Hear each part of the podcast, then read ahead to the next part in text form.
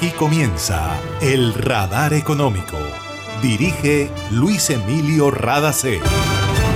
Soy Mabel Rada y esta es la emisión 9805 del Radar Económico. Estos son los temas en la mira del radar. Colombia tiene que aprovechar su gran potencial exportador, el interés de muchos inversionistas para negociar con nuestro país y las oportunidades que ha abierto la pandemia para llegar a otros mercados. Escucharemos al embajador de Colombia en Estados Unidos hablando sobre este tema. Hoy les contamos cuáles son las tendencias de consumo de los estadounidenses que deben aprovechar los productores del sector agroindustrial en Colombia. El cierre de brecha tecnológica en mujeres vulnerables. En ello se enfoca la organización Reprograma, modelo de trabajo con equidad en América Latina. Sociedad de Ingenieros del Atlántico recordó a AAA que desde 2019 le hicieron una propuesta técnica para cuando se presenten taponamientos por residuos que obligan a suspender servicio de acueducto en Barranquilla, como ocurrió el pasado fin de semana. Hoy empezó Macro Rueda de Negocios 85 en Colombia, con Canadá como país invitado. Nos vamos a una pausa y ya regresamos. Imagina la historia que estaríamos contando si en este aislamiento las centrales de generación de energía se hubieran detenido? ¿Qué sería de nosotros ante la oscuridad y la desconexión? ¿Has agradecido tener funcionando todo lo que necesitas para estar cómodo en tu casa? En GESELCA trabajamos sin parar para que Colombia no se apague y la energía que hace bien siga iluminando la esperanza de todo un país. Estamos contigo. GESELCA, energía que hace bien. Ahí llegó a mi barrio, llegó a mi barrio, la energía que estaba esperando, con la que ahorro para seguir vacilando, todo el Caribe la estaba esperando. Conéctate con la energía que transformará tu barrio, proyectos que mejorarán la calidad del servicio y te permitirán tener el control de tu consumo. DC a la energía que cambiará tu vida sin costo alguno. Y yo soy puntual con aire, me acompaña noche y día, porque con aire disfruto la vida. Aire. En el radar le contamos lo que está pasando en la economía. Colombia tiene la oportunidad de convertirse en el gran exportador de agroalimentos de América Latina siempre y cuando preste atención al tema de seguridad jurídica. Eso piensa Francisco Santos, embajador de Colombia en Estados Unidos, quien asegura que ya muchos inversionistas tienen la mirada puesta en nuestro país. El sector agroindustrial colombiano registró un crecimiento del 11% en las exportaciones en los últimos cinco años. En ello ha podido incidir la ruptura en las cadenas globales de valor, no solo relacionada con la pandemia, sino con las tensiones comerciales que se han generado, especialmente con países del lejano oriente. Esta coyuntura especial debe ser aprovechada por América Latina en general, pero especialmente por Colombia, que tiene grandes características a su favor. El embajador de Colombia en Estados Unidos, Francisco Santos, asegura que recursos para invertir hay, pero los productores del sector agroindustrial tienen que estar listos ya. Escuchémoslo al dirigirse a un grupo de empresarios convocados por la Asociación Nacional de Industriales, ANDI. Cuando ustedes tengan empresas o aglomerados industriales, agroindustriales, que digan yo tengo 10 mil hectáreas para aguacate, nosotros conseguimos las inversiones. Yo tengo 300 hectáreas para arándanos, para piña, para lo que sea. Nosotros conseguimos los inversionistas. Lo que hay, y quiero terminar con esto, es plata.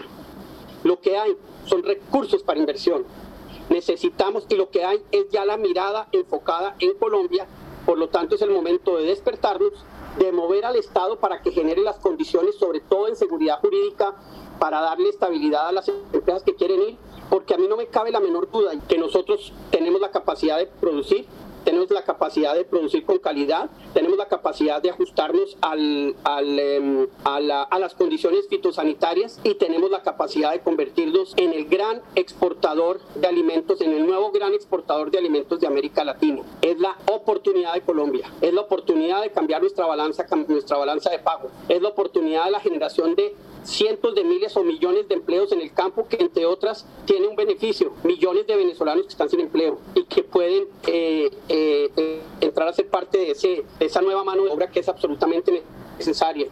Entonces lo que yo veo es un momento único. Dentro de la agenda del embajador está ir a buscar inversionistas en California, Texas y Florida que tienen grandes productores y fondos de inversión. En 2020, Colombia registró importaciones por más de 3 mil millones de dólares en productos como maíz, carne porcina, torta de soya y trigo, entre otros. Y los productos más exportados siguen siendo café, flores y banano. Colombia es el proveedor número 15 de Estados Unidos con una participación del 2.1% y forma parte de ese 30% de países latinos que le venden a Estados Unidos. Aunque el liderazgo lo tiene México, Chile y Brasil y más recientemente Perú, por su cercanía geográfica y por el Tratado de Libre Comercio, el potencial de crecimiento de exportaciones de Colombia hacia Estados Unidos es bastante fuerte. Estados Unidos es el principal comprador de alimentos en el mundo junto a China y Alemania y por eso Colombia debe fortalecer su oferta de agroalimentos. Además de los productos tradicionales, hay otros como uchuva, arándanos y aguacate que ha tenido gran acogida en Estados Unidos. Pero ¿cuáles son las tendencias de consumo que hay en este momento en Estados Unidos que deben tener en cuenta los exportadores colombianos? Escuchemos a Claudia Candela de ProColombia en Miami hablando sobre este tema que hay una mayor preferencia por productos secos, esto, eh, eh, frescos, perdón. Es una tendencia del consumo. Aquí incluso podemos ver que el crecimiento proyectado de las ventas de retail, y ustedes pueden ver allí esos, eh, esos números tan importantes de crecimiento en porcentaje de frutas frescas, de vegetales, de frutas procesadas y de productos del mar, pues son oportunidades. Segundo, los consumidores dejan empiezan a buscar factores como calidad, factores como sostenibilidad, ya no tanto eh, preferir marcas. Por eso aquí juega un rol muy importante que el exportador tenga el chip de una vez cuando empieza a ver la, la posibilidad de entrar a este mercado, de hacerlo con unas condiciones de certificación que le puedan dar ese factor diferenciador. Acá hay algunas que estamos mencionando allí, pero pues hay de todo tipo, no solamente de calidad, sino también certificaciones de otro tipo.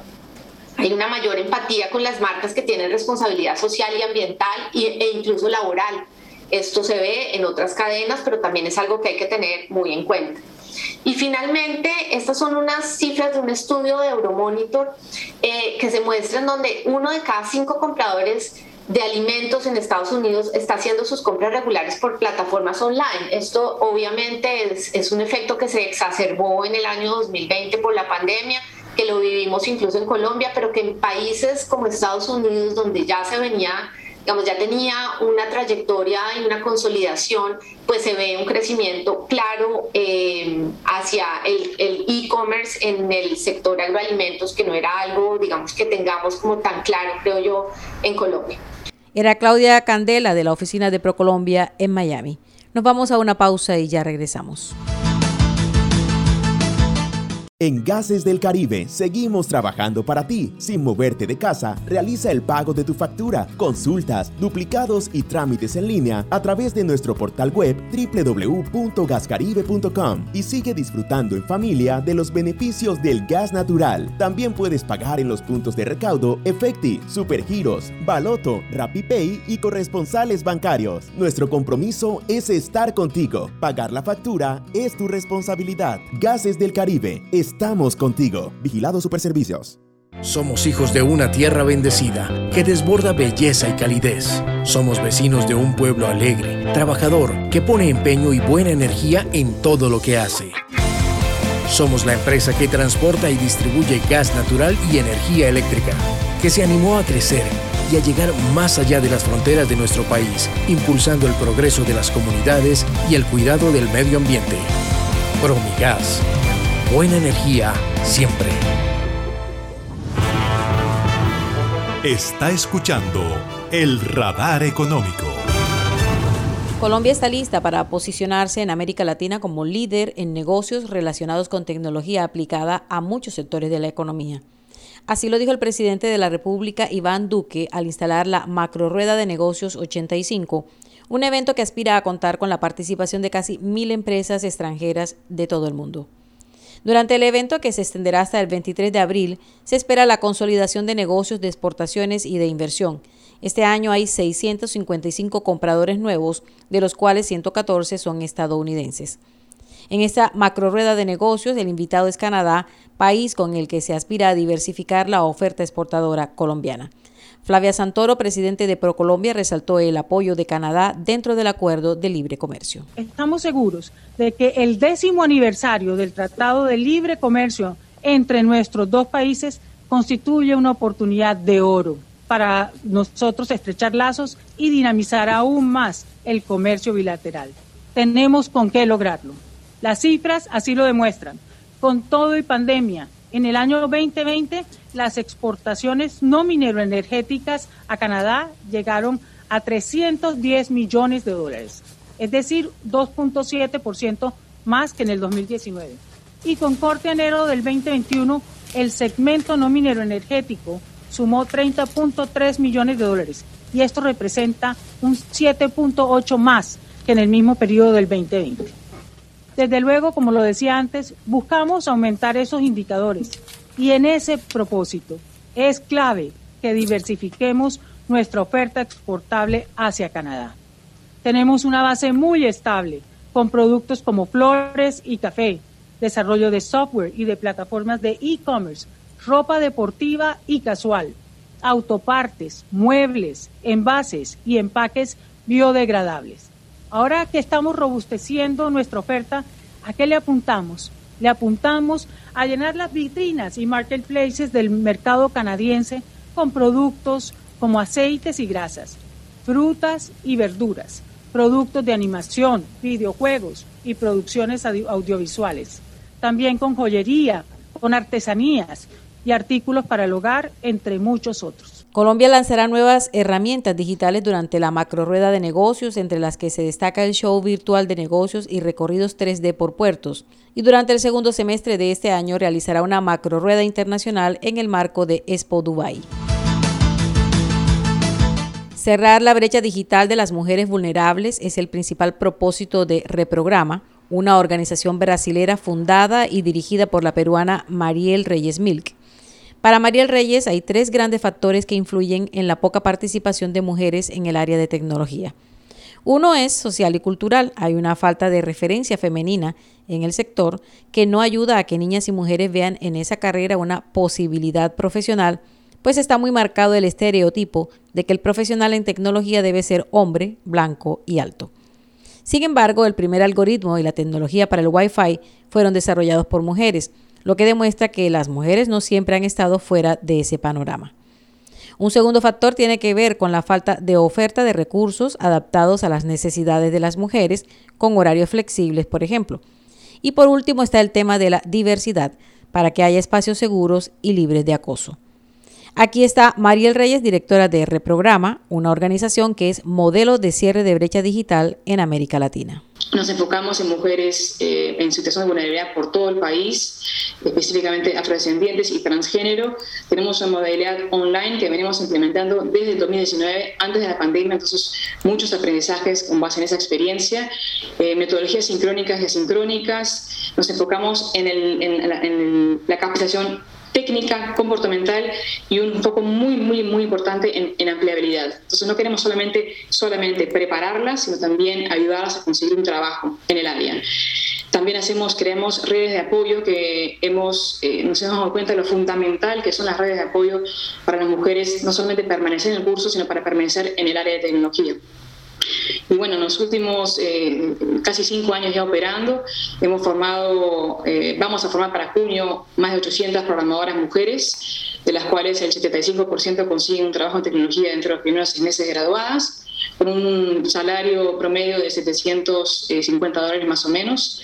Y una cosa que, que me hace muy orgullosa es que el 30% de ellas regresa como profesora, que es fundamental y es eh, inspirador para aquellas que están participando.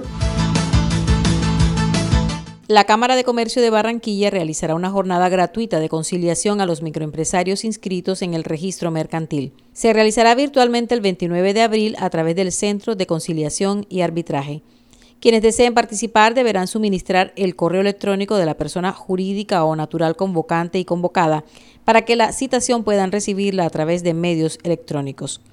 La jornada busca ofrecer soluciones voluntarias a los conflictos civiles y comerciales derivados de la emergencia provocada por la pandemia del COVID-19.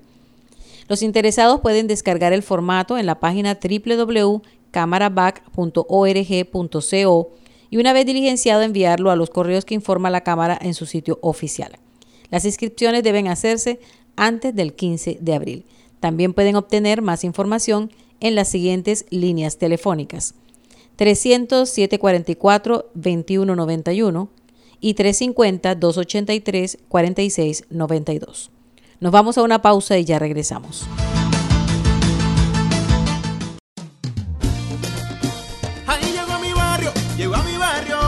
Energía que estaba esperando, con la que ahorro para seguir vacilando, todo el Caribe la estaba esperando. Conéctate con la energía que transformará tu barrio. Proyectos que mejorarán la calidad del servicio y te permitirán tener el control de tu consumo. Y sí a la energía que cambiará tu vida sin costo alguno. Y yo soy puntual con aire, me acompaña noche y día, porque con aire disfruto la vida.